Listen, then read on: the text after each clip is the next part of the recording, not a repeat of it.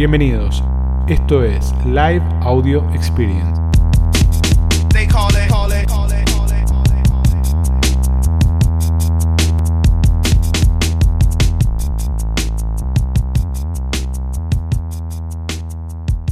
Jueves nuevamente en este mundo digital. Vamos a tratar de darle un poquito de onda a la parte de reclamos. Bien, reclamos es un tema que apesta para mí, porque nada, nos complica la vida. Pero bueno, hay que atenderlo. La verdad que todos en la consultora estamos con esta filosofía ahora de que todo lo que funciona mal, todo lo que no funciona, todo lo que no está arreglado son las oportunidades que tenemos para diferenciarnos y para arrancar, ¿no? Para poder crecer como vendedores y para poder diferenciarnos de otros vendedores, porque cuando Mercado Libre estandariza algo, listo, somos todos iguales, chao, hasta luego. O sea que es importante poder entender dónde está la oportunidad, por dónde pasa la oportunidad de negocios. Nada, vamos a tratar de poner los temas centrales en 25 o 30 minutos. Bien, reclamos es igual a devoluciones, es igual a nada. Hay un pedido del cliente, algo que pasa. La verdad que todo lo que haga el cliente de alguna manera es un reclamo. ¿No? Lo cual hay que tener cuidado con eso y hay que tener mucha intención con esto. La realidad es que vamos a pensar en Mercado Libre como cualquier marketplace, lo que tiene que regular, el gran desafío que tiene que regular, es el posicionamiento de los productos. Bien, claramente es un problema. Piénsenlo desde el lugar del consumidor, ¿no? Si ustedes tuvieran que ordenar 26.000, 30.000, 50.000, 200.000 publicaciones, ¿cómo las ordenarían? Alguien entra a Mercado Libre, empieza a buscar un producto y de repente tiene un montón de opciones de un montón de vendedores, de cualquier país. Argentina, Chile, Uruguay, Colombia, México, Brasil, cualquier país. La lógica de los marketplaces o la lógica de las herramientas es ordenar ¿no? todo ese resultado, ¿no? todo el listado de opciones para el cliente, para que el cliente entienda qué es lo que se acerca a una mejor opción para él. Bien, entonces, cuando alguien busca algo dentro de Mercado Libre, una de las dos cosas que se van a valorizar rápidamente para poder hacer el ranking del listado va a ser, por un lado, la reputación del vendedor y por otro lado, la cantidad vendida de ese producto, ¿no? Sacando lo que tiene que ver con la lógica de la publicación, que es una publicación bien hecha, una publicación con buenas fotos, con todo completo. Eso es una variable del algoritmo importante, pero verdaderamente las dos variables importantes de posicionamiento son la cantidad vendida y la repu del vendedor. Es más, fíjense que cuando un comprador, piensen como compradores, se meten, ustedes van abajo y dice filtrar por mejores vendedores. Bueno, los mejores vendedores son los que tienen mejor reputación. ¿no? No, no es cualquier vendedor, es el vendedor que tiene mejor reputación. Dentro de esa dinámica, lo que hay que tener en cuenta es que verdaderamente la reputación es la piedra angular del Mercado Libre y es lo que mueve todo el sistema. Entonces, de alguna manera, con este contenido que para mí ya es recurrente, ¿no? De decir, bueno, Mercado Libre es una plataforma sistémica, dentro de ese sistema que da vueltas, que da vueltas, que da vueltas, ¿qué te dice? Cumplí con tu propuesta de ventas. Bien, cumplí con tu promesa de ventas. Porque hasta ahora, cuando nosotros publicamos un producto, esa publicación es solo digital, no hay una operación real física. Yo publico un producto y hasta que no lo vendo, no muevo nada, ¿no? Ese concepto de cumplir con la promesa de ventas, ¿no? De poder procesar una operación, de poder entregar un producto, de poder manejar multiplicidad de ventas al mismo tiempo, es de alguna manera lo que me mueve, lo que me mete en esta cosa sistémica. Más vendo, mejor repu tengo, porque logro sumar ventas, porque logro experiencia, porque crezco como vendedor y como tengo mejor repu, en vez de ser un mercado líder, soy mercado líder Gold, soy Platinum, soy lo que, soy lo que sea, voy creciendo, voy creciendo y cada vez logro mayor posicionamiento.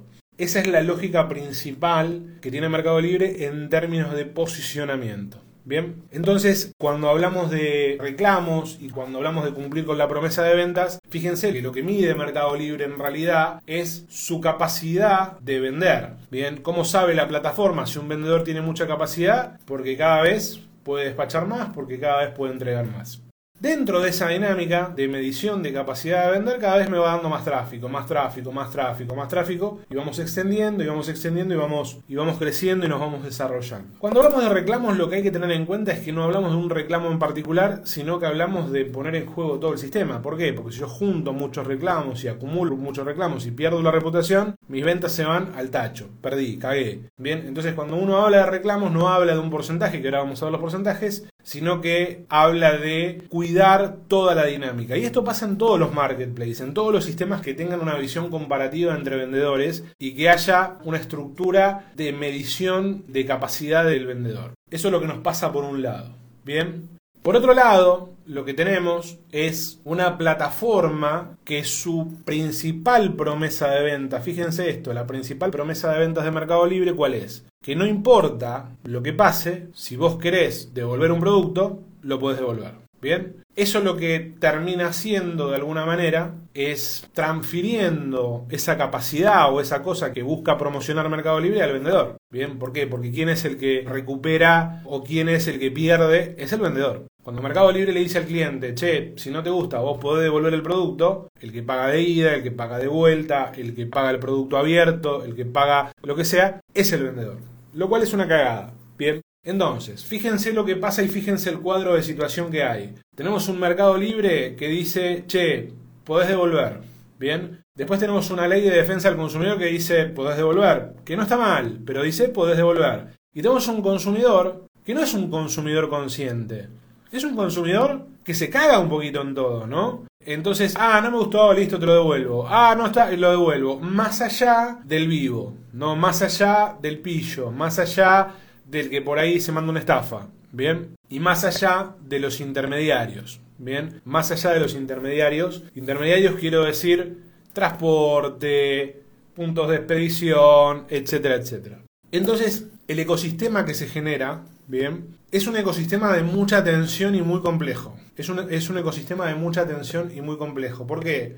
Porque está todo muy tensionado y muy tirante. Y por otro lado, fíjense, el e-commerce, el e-commerce más desarrollado es el de Estados Unidos. Bien, claramente es el e-commerce más desarrollado. ¿Qué necesitan ustedes para poder abancarse los reclamos? Rentabilidad, muy bien Diego. Rentabilidad, chicos. Una rentabilidad alta, muy bien. Muy bien, no solo ventas.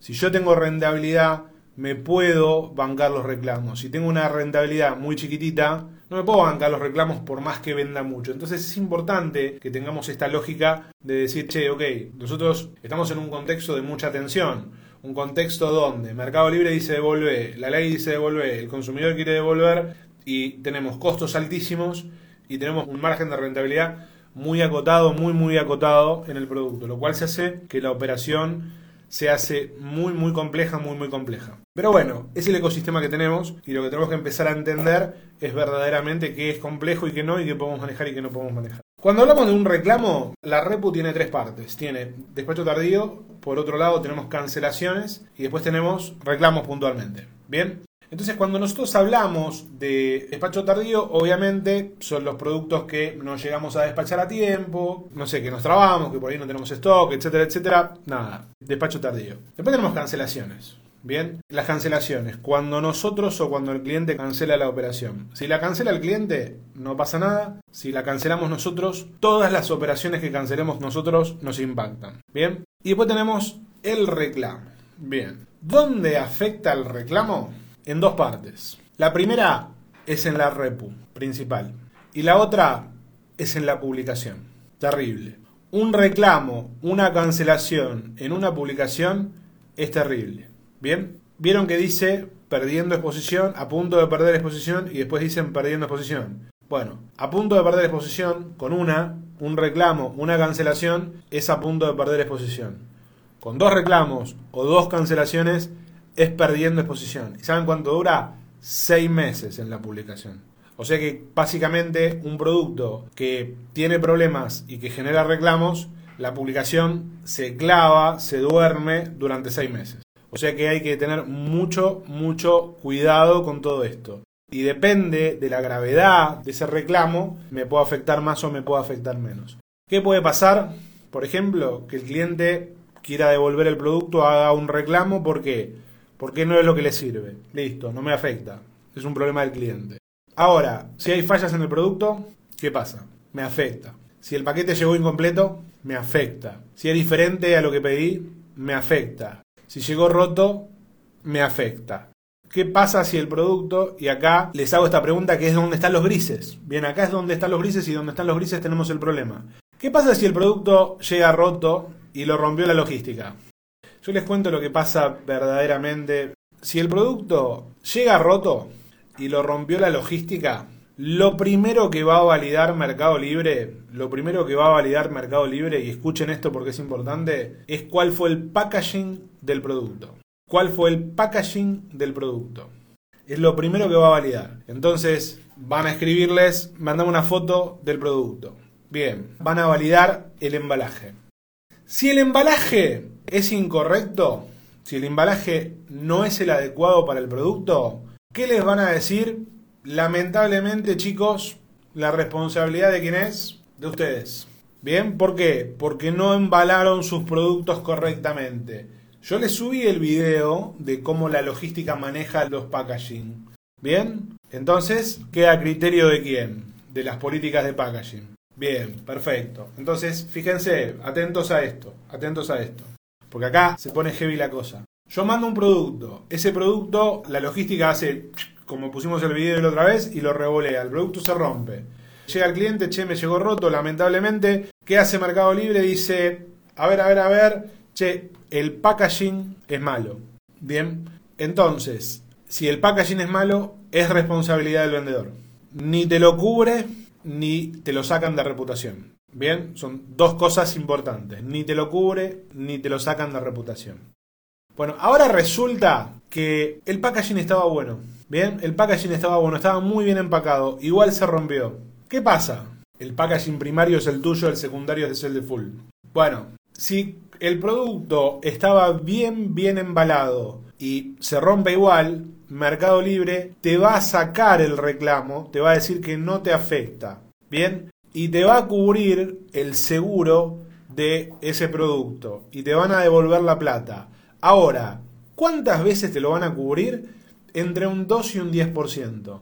Entonces, ¿cuánto? Depende el tipo de vendedor que seas, en función del tier de ventas. Si, si sos un vendedor chico, te van a cubrir más cerca del 2. Si sos un vendedor grande, te van a cubrir más cerca del 10, depende del caso. Pero cuando vos tengas muchos problemas de transporte, aunque vos lo embales bien, te van a decir, bueno, ok, mirá, gracias por todo, no te afecta, te lo sacamos, pero como ya te cubrimos otras veces, no te vamos a poder cubrir. Entonces, ¿qué le pasa al vendedor? ¿Quién garpa? El vendedor. Entonces, fíjense que nosotros tenemos dos variables. Bien, son dos variables de impacto. Por un lado, el impacto de la reputación, de que ese envío o esa rotura me impacta en la reputación, y por otro lado, el impacto en el costo. Bien, Después, el producto, si te devuelven el dinero, el comprador puede etiquetarlo y devolvértelo si quiere y si no quiere. Bien, yo la otra vez compramos una computadora, llegó rota, me devolvieron la plata a mí, se la devolvieron al vendedor, le pregunté al vendedor, che, ¿querés que te la mande? Me dijo, no, tirar la basura, listo, ya fue, murió ahí. Bien, nosotros no estamos tan acostumbrados a laburar los embalajes, entonces, fíjense, lo que tienen que tener es una muy, muy buena política de embalaje. Muy buena política de embalaje. Tienen que empezar a pensar cómo embalan sus productos, de qué manera embalan sus productos. Eso es muy, muy importante. ¿Por qué? Porque es algo que vamos a tener que empezar a cuidar. ¿Y eso qué es? Costo, chicos. Costo. Mejores embalajes, mayores embalajes son costos. Entonces tienen que empezar a evaluar bien costo de embalaje, costo de rotura, costo de devolución. Bien, vendo el producto. Viene la devolución. ¿Cómo me puede devolver Mercado Libre? Siete días el cliente tiene devolución gratuita. Imprime la etiqueta y la devuelve. ¿Bien? ¿Hasta cuándo puede hacer reclamos? 30 días. Me puede hacer reclamos. Y le tengo que cambiar el producto, le tengo que puede hacer la devolución, etc. Ahora, hay un gris. Hay un gris que el consumidor, bien, puede hacer un reclamo hasta 60 días después de comprado el producto. O sea que, como vendedores, tenemos la obligación de devolverle el dinero o de cubrir esa venta hasta 60 días después de vender el producto, lo cual es una ventana de tiempo bastante, bastante grande, ¿no? ¿Cuál es la opción, chicos, de todo esto? Porque la realidad es, fíjense esto, Mercado Libre que profesa la devolución, que está bien porque es su política de ventas y está perfecto. Consumidores que quieren más devoluciones, ventanas de tiempos muy grandes, una logística que es terrible, que es muy dura, defensa al consumidor que te dice hasta seis meses tenés que responder el producto, pero son seis meses no porque sí, si el producto tiene un problema, ¿bien? Entonces la realidad es que ustedes tienen que elegir qué venden, esa es la realidad. No pueden vender cualquier cosa. Tienen que elegir verdaderamente lo que venden. Tienen que irse, digamos, si pusiéramos todo esto en una matriz, se tendrían que ir para los productos de mayor rentabilidad y menor complejidad. Bien, mucha mayor rentabilidad y menor complejidad. ¿Por qué? Porque si no, estamos en un escenario demasiado conflictivo. Bueno, a ver las preguntas que tienen. A ver, no tiene nada que ver. Nacho dice, me hackearon la cuenta y desaparecieron más de 1800 publicaciones. ¿Hay forma de recuperar? No, solamente si tenías descargado un listado de publicaciones podés volver a importarlo y ver qué pasa, pero lo que te borraron, cagaste. Bien, a ver. El cliente pone, no es lo que dice la publicación y cuenta como reclamo, cuando hacen la evolución de ese producto. Bueno, vos ahí podrías escribirle, ¿no? Y podrías ver realmente y demostrarle a Mercado Libre que sí, lo que entregaste es lo que dice la publicación. Si lo que entregaste es lo que dice la publicación, Mercado Libre no te lo cuenta. Bien, y si no es lo que dice la publicación, sí te lo cuenta. ¿Qué influye entre los 30 y los 60 días? Que hasta los 30 días puede imprimir etiqueta de devolución. Después de los 30 días, ya si quiere hacer una devolución la tiene que solicitar y es otra historia. Bien. Publicación nueva mata reputación mala si no tiene EAN. Mirá, nosotros estamos haciendo pruebas y esto te voy a ser completamente sincero. Y hay casos donde conviene borrar la publicación, conviene matarla y crear una nueva. Y hay casos donde la publicación con reclamo o perdiendo exposición, como tiene mucha venta, tracciona bien igual. Depende del caso y depende mucho de la categoría y la competencia. Sí estamos viendo que cuanto más reclamos tienen, más cae. Pero todavía no tenemos tanta certeza ahí. Si cancelo ventas porque el cliente no puede cancelarla, ¿me afecta? Sí, te afecta. Sí te afecta. Todo lo que vos canceles te afecta. Lo que tenés que hacer después es pedirlo por chat para que te la saquen. Pausar seis meses, Nati, una publicación, seis meses sin ventas, posiciona para atrás. Resta y resta a la categoría de las publicaciones. Pero eso es otra historia. ¿Cómo es un buen embalaje? Un buen embalaje se tendría que bancar. Generalmente los buenos embalajes son los que dejan una especie de colchón de aire entre el producto. Bien, entonces vos pones el producto, las bolsas de aire adentro y un espacio de contención. Entonces, si golpeas la caja, no se llega a golpear el producto de adentro. Funciona. Las bolsas que manda Mercado Libre funcionan muy bien. ¿Cómo es el tema de la garantía extendida que ofrece Mercado Libre? Y es la gran garantía extendida de siempre, ¿no? Para mí es un curro para el comprador, pero bueno, Mercado Libre lo que te dice, che, te damos una garantía adicional por tanta plata, la cobra Mercado Libre, se la queda Mercado Libre y si el producto tiene un problema lo resuelve Mercado Libre. Bien, pero es como cualquier garantía extendida. El negocio, ojo, es de Mercado Libre. Si te quedaste sin stock hace más de un mes en una publicación que estaba a primer lugar, obviamente que perdiste la posición. Sí, la suspensión de cuenta queda en el historial y vas, vas juntando. Y muchas suspensiones inhabilitan. Nada que ver, ¿no? Pero ¿en qué se basan para colocar la etiqueta más vendido, aparte de las unidades vendidas? En el tiempo, las unidades vendidas y la aceleración de ventas. Bueno, a ver, Fuego Negro dice la devolución de productos íntimos. Hay categorías, hay categorías que están excluidas, que no pueden devolverse. Bien, por ejemplo, si yo compro un libro y viene con una bolsa o algo y le sacan la bolsa, no me lo pueden devolver. Si compro productos de los tuyos, obviamente debe haber categorías que no, no se pueden devolver. A ver, si el comprador lo devuelve y pone que la calidad no es la esperada, no, no te afecta. Bien, ¿Por qué en algunas ventas me puedo comunicar con el cliente y otras no me da la opción de mandarle mensaje? Depende si vos vendiste por full o por mercado envíos, no te deja y generalmente las que son acordar con el vendedor sí. No, lo que Mercado Libre te dice es que si vos resolvés el reclamo no te afecta. Fíjense esto, ¿no? El cliente puede hacer un reclamo y puede querer devolver el producto o no. Bien, entonces si el cliente dice, che, te hago un reclamo porque me mandaste el teléfono y no me mandaste los auriculares. Listo, te los vuelvo a mandar y ahí el cliente pone que se solucionó y se cierra el reclamo. Bueno, LG Tienda Online dice que qué pasa cuando, por ejemplo, el cliente devuelve menos productos tienen que tener un muy buen proceso de documentación, ¿bien? ¿Por qué? Porque el Mercado Libre le exige al comprador que devuelva el producto en las mismas condiciones que las recibió. Entonces, si por ejemplo vos mandaste un paquete de 500 bolsas y te vuelven 400, vos lo podés levantar y decir, che, faltan 100 acá. Es subjetivo, ¿no? ¿Qué pasa? Puede pasar que el comprador sea que te las devuelve porque dice, che, me faltan 100 y ahí cagaste. A ver, Tony Cuervo, el otro día un cliente tuvo un motivo de reclamo incorrecto. Le digo por mensaje que tiene que hacer un reclamo nuevo y Mercado Libre no lo quiere excluir. ¿Por qué? Porque lo que tenés que pedirle es un cambio de categoría y se lo tenés que pedir a Mercado Libre, diciéndole, che, me están poniendo un reclamo por algo que no es. Eh, son los procedimientos son muy muy estructurados. Bueno, reclamos es un tema. Bien, pasamos por varias cosas, son muchas aristas, muchas dudas hay con reclamos, con devoluciones, hay como muchas cosas metidas. Pero bueno, si ustedes fueran clientes de la consultora, yo les diría esto.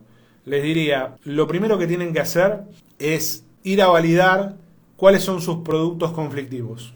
Bien, lo que ustedes tienen que trabajar verdaderamente es entender cuáles son los márgenes de rentabilidad de sus productos y cuáles son sus productos más seguros, no menos conflictivos. Porque luchar contra todo el sistema es muy difícil. Bien, entonces luchar para que Mercado Libre me saque el reclamo, luchar con el consumidor, luchar, luchar, luchar, cuando verdaderamente acá, como dice Bren, es verdaderamente complejo, ¿no? Que Mercado Libre nos saque, nos recupere, nos ponga, nos lo, lo, que sea, es, es muy desgastante. Verdaderamente hay que trabajar en un sistema de excepción, diciendo, che, para, esto no me sirve, no lo vendo, esto no me sirve, no lo vendo. Generalmente, chicos, y vayan a analizar sus números, el 20% de sus productos les van a generar el 80% de los reclamos y lo más probable es que ese 20% de los productos les dejen muy poca rentabilidad. Bien, entonces básicamente separando la paja del trigo arreglamos un problema que de alguna manera es crónico y que es muy complejo de resolver. Entonces, si ustedes hacen estas dos cosas, filtrar lo malo y sacarlo y trabajar muy bien el packaging, se acomoda todo. Me voy acá con reflexionando con Juancho que dice la mejor batalla es la que se evita. Nosotros somos medio barco pirata y nos vamos a pelear con todos, pero bueno, es así. Fíjate acá, Vicky dice, Rubio, farmacia, dejé de vender tensiómetros de muñeca de una marca porque recibía reclamos cada 2 por 3 Corté el problema. Perfecto. Bueno, a ponerle cabeza, a este tema es un tema que hay que ponerle cabeza, hagan el ejercicio, vayan a su cuenta de Mercado Libre, en la parte de reputación, van a la derecha que dice reclamos, se bajan el listadito de reclamos, tildan los productos, tipifican, ordenan, piensan y dice esto sí, esto no, esto sí, esto no, esto sí, esto no. Chau, gracias totales. Así es, el negocio, chicos, el negocio no es vender por Mercado Libre. El negocio es que ustedes hagan negocio y Mercado Libre es un canal. ¿Bien? Mercado Libre es un canal. Ahora, los que deciden qué tipo de negocios hacer, ¿quiénes son? Ustedes. Ustedes son los que deciden qué tipo de negocios hacer. Así que nadie los obliga, pueden elegir, aprendan a elegir. Se van a dar cuenta que van a ganar muchísima más plata. Éxitos totales, compartan, compartan, compartan, compartan. Compartan, así se suman más vendedores y los podemos ayudar. Gracias totales. Bye bye.